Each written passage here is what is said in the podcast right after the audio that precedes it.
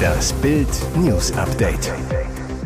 Es ist Sonntag, der 30. Juli und das sind die Bild meldungen TV-Star Thomas Heinze, hässlicher Erbstreit mit seiner Mutter. Sportschütze tötet drei Nachbarn nahe Augsburg. Zwei Stunden vor dem Mord war die Polizei da. Historischer Bundesliga-Moment bei Hertha-Pleite. Vier Dardais, null Punkte.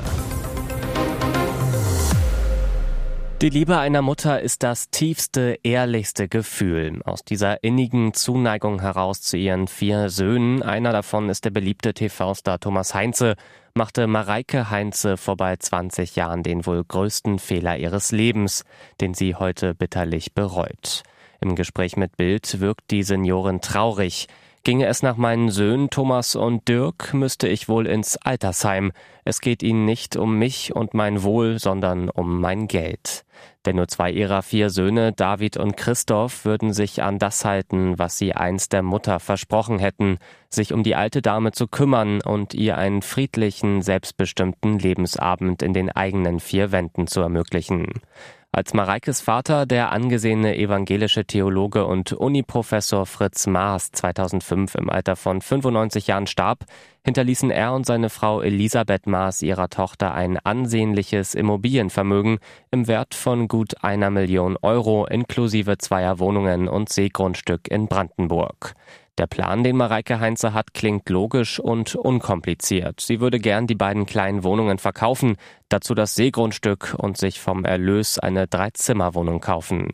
Thomas Heinze und sein Bruder Dirk, das belegen verschiedene juristische Briefe zwischen den zerstrittenen Parteien, verweigern ihrer Mutter diesen Wunsch.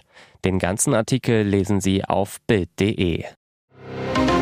Der Sportschütze Gerhard B. soll am Freitagabend in einem Mehrfamilienhaus an der Schubertstraße in Langweid am Lech zuerst ein Ehepaar und eine Rentnerin mit einer Schusswaffe getötet haben.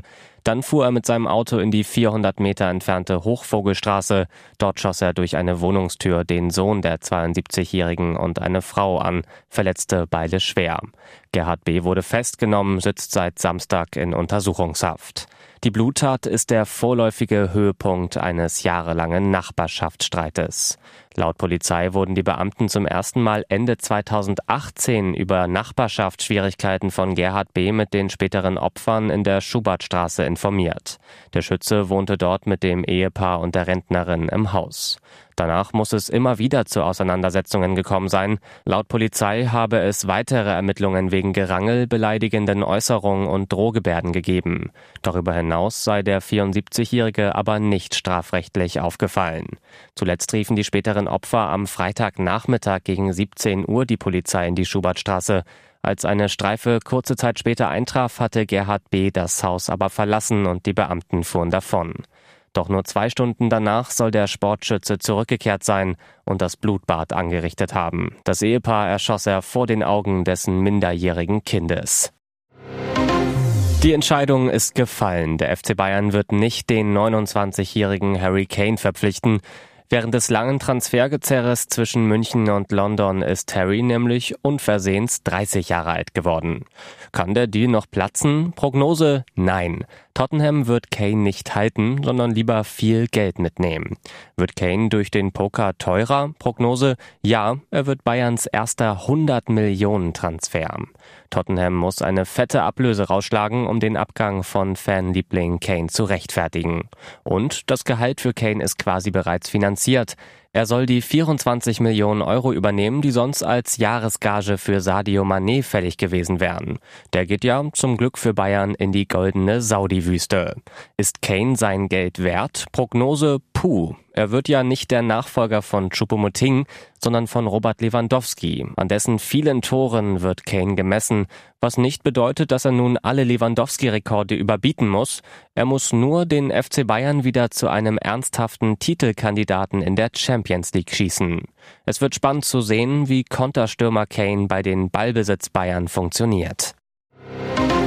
Fehlstart für Hertha BSC. Der Absteiger vergeigt den Auftakt mit 0 zu 1 in Düsseldorf. Liefert dabei insbesondere in der ersten Halbzeit eine ganz schwache Leistung ab.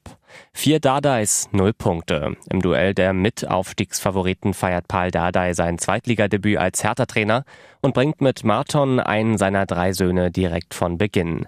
Palke und Benze sitzen zunächst auf der Bank. Ehefrau und Mutter Monika sieht die Pleite auf der Tribüne.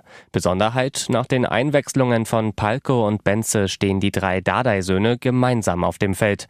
Nur Punkte bringt es keine. Nach dem spektakulären Auftakt am Freitag zwischen dem HSV und Schalke ist die erste Halbzeit im ersten Topspiel der neuen Saison eine zum Vergessen. Erst nach der Pause nimmt die Partie an Fahrt auf und die Fortuna geht mit dem ersten Schuss auf das Tor aus dem Nichts in Führung. Düsseldorf bringt den Sieg über die Zeit und lässt die Dardai-Festspiele ohne Happy End enden. Und jetzt weitere wichtige Meldungen des Tages vom Bild Newsdesk. Als die Feuerwehr kam, stürzte die Frau in die Tiefe. Das Drama bei einem Hochhausbrand in Berlin-Kreuzberg mit zwei Toten. Jetzt ermittelt die Polizei wegen des Verdachts der schweren Brandstiftung.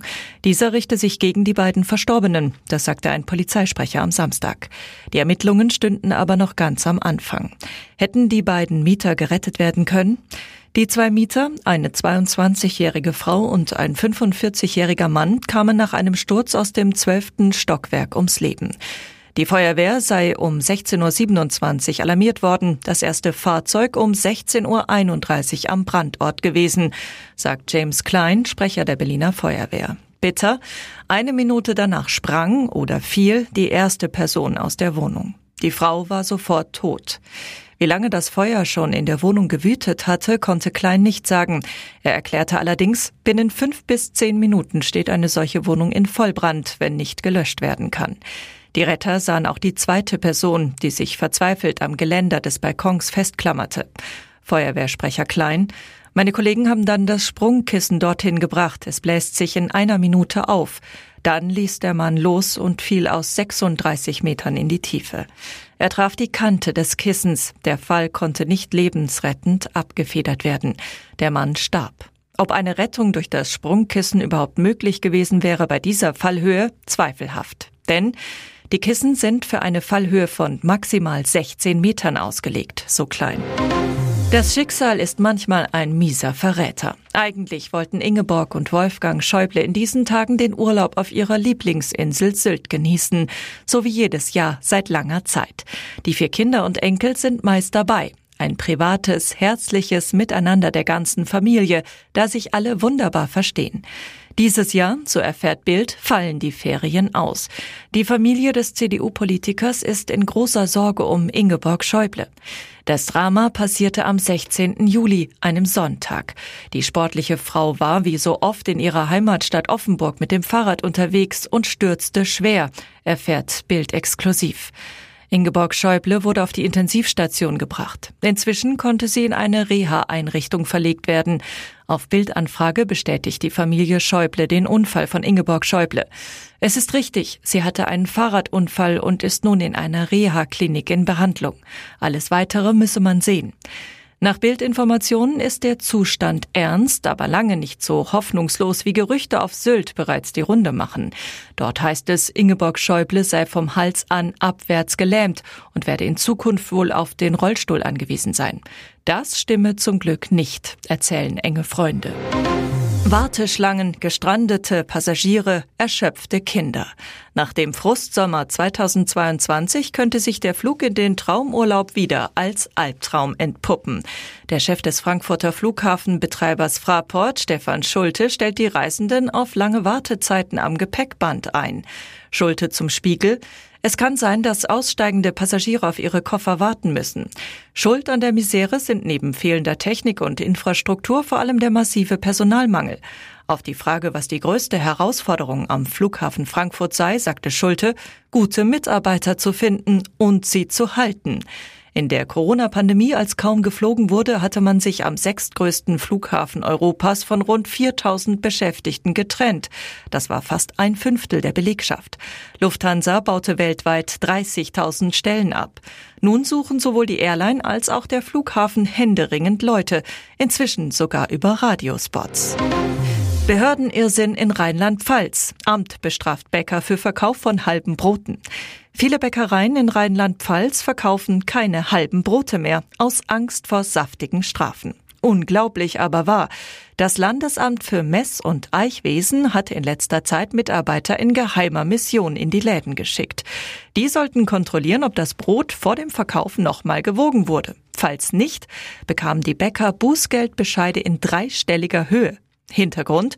Laut deutschem Eichgesetz muss Brot vor dem Verkauf gewogen werden. Das geschieht bei der Produktion. Wird das Brot aber später halbiert und nicht mehr gewogen, ist das ein Gesetzesverstoß. Nur bisher hat das nicht einmal die pingeligsten Bürokraten interessiert.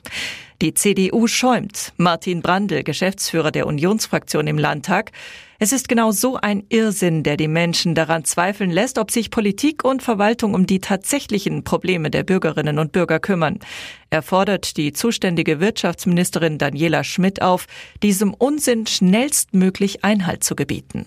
Immerhin, laut der Regio-Zeitung Rhein-Pfalz hat ein Sprecher des Amts angekündigt, dass das heikle Thema halbierte Brote am Montag intern noch einmal diskutiert wird. Es besteht also noch Hoffnung an der Brottheke.